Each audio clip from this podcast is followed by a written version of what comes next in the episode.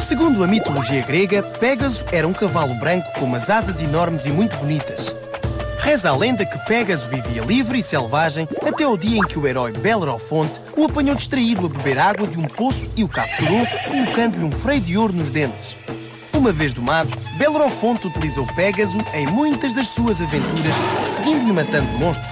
Mas um dia decidiu voar até ao Monte Olimpo, onde viviam os deuses, e isso irritou Zeus, que o atirou para fora do cavalo.